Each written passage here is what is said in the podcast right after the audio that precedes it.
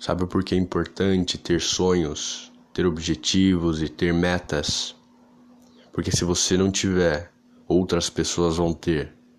E você vai acabar realizando os sonhos, as metas e os objetivos de outras pessoas. E lá na frente, você vai se lembrar de tudo isso e vai se arrepender de não ter tido os seus sonhos, os seus objetivos e as suas metas. E vamos lá. Se você vai estar vivendo dos outros, por que não viver os seus? A única coisa que você precisa fazer é traçar o seu, tá? Cria aí um, um quadro dos sonhos, cria uma agenda e começa aos poucos desenhar os seus sonhos, desenhar as suas metas, os seus objetivos e não só colocar no papel, como também tirar e colocar na prática.